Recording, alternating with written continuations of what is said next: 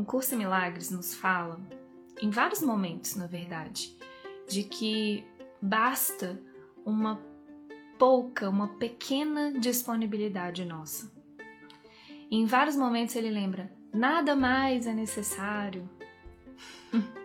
Faz o que está sendo pedido, nada mais é necessário. Segue as orientações ali, nada mais é necessário. É, e o ego é essa tentativa de sair disso, né? O ego fica tentando sair disso o tempo todo. Mas eu sinto que é tão importante a gente ouvir isso que ele está tentando nos dizer, porque realmente tudo que é necessário é a nossa pouca disponibilidade. É a gente alinhar a nossa vontade com a do Espírito Santo, alinhar a nossa vontade com algo maior. Porque todo o resto já nos é dado, né? A graça de Deus ela já é nos é dada. E se a gente, quando a gente se alinha, né, quando a gente escolhe corrigir a nossa mente, escolhe a mente certa, escolhe se alinhar com essa vontade maior, a gente vê que é assim. Só que a gente fica sempre nesse movimento de querer fazer do nosso jeito, querer fazer diferente. E isso bloqueia mesmo a gente receber o que já é nosso. Tem um lembrete do amor que fala muito sobre isso, que me ajuda muito a lembrar desse lugar na mente, que ele fala assim: Não é sobre resolver os seus problemas, é sobre perdoá-los. E aí tem uma segunda versão dele que é: não é sobre resolver os seus problemas, é sobre transcendê-los. E é exatamente esse lugar, assim, a gente precisa dessa disponibilidade, não é essa desistir de falar assim, ó, eu vou desistir de fazer do meu, do meu jeito, eu vou desistir de ficar tentando fazer acontecer.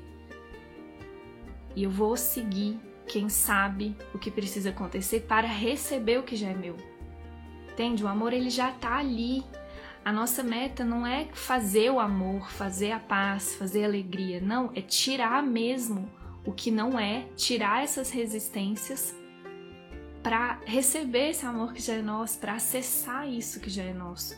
Então são duas posturas mentais muito diferentes, assim eu sinto. São dois focos diferentes. Né? E o livro ele nos convida a olhar de frente, cara a cara mesmo, assim, para esses bloqueios que a gente cria, para essas resistências. Só que você não vai olhar para essas resistências e para esses bloqueios para você resolver elas. Não é você que vai corrigir isso. A sua parte é só olhar. Confia, só de olhar com esse olhar, elas se dissolvem. Elas não são tão verdadeiras quanto parecem. E essa postura de simplesmente olhar, eu vou olhar, deixa eu olhar para tudo que eu penso sobre essa pessoa. Olhar. Sem ficar querendo corrigir, sem ficar se julgando isso é certo, isso é errado. Não posso pensar isso, eu estudo o curso Milagres. Eu não posso pensar isso. Não posso sentir isso dessas pessoas. Entende? Aí você se julga, nega e aquilo continua ali.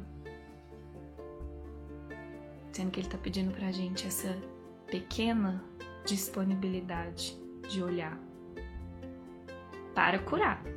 É uma postura né, importante. Olhar para curar, não olhar para confirmar olhar para negar e rejeitar. Olhar para curar, olhar sabendo que aquilo não é a verdade sobre você e nem sobre o seu irmão. Mas se você não olhar, se você não for autêntico com o que você está pensando e sentindo, aquilo não vai se dissolver. Então ele vai lá e nos dá essa base, ó, nada, não tem crueldade na sua mente. Todos os pensamentos de medo não são verdadeiros. Ele dá essa base pra gente ir lá olhar. E a nossa parte é essa pouca disponibilidade de erguer a mãozinha e falar: "Toma, me dá sua mão, Espírito Santo. Vão comigo olhar. Vão comigo curar esse relacionamento que tá me desafiando.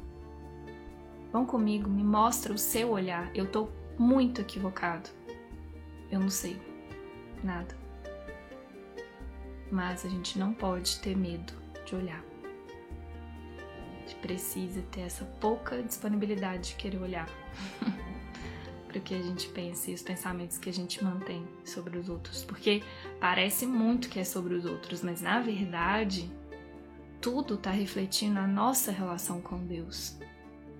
A gente fica usando os nossos irmãos e as situações para bloquear o nosso contato com o amor. E bloquear o contato com o amor é bloquear o nosso contato com Deus, é bloquear o contato com a gente mesmo. Entende? Então, se eu não olho esses pensamentos que eu tô escolhendo manter na minha mente, eles vão continuar ali, bloqueando esse acesso direto que a gente poderia ter a Deus.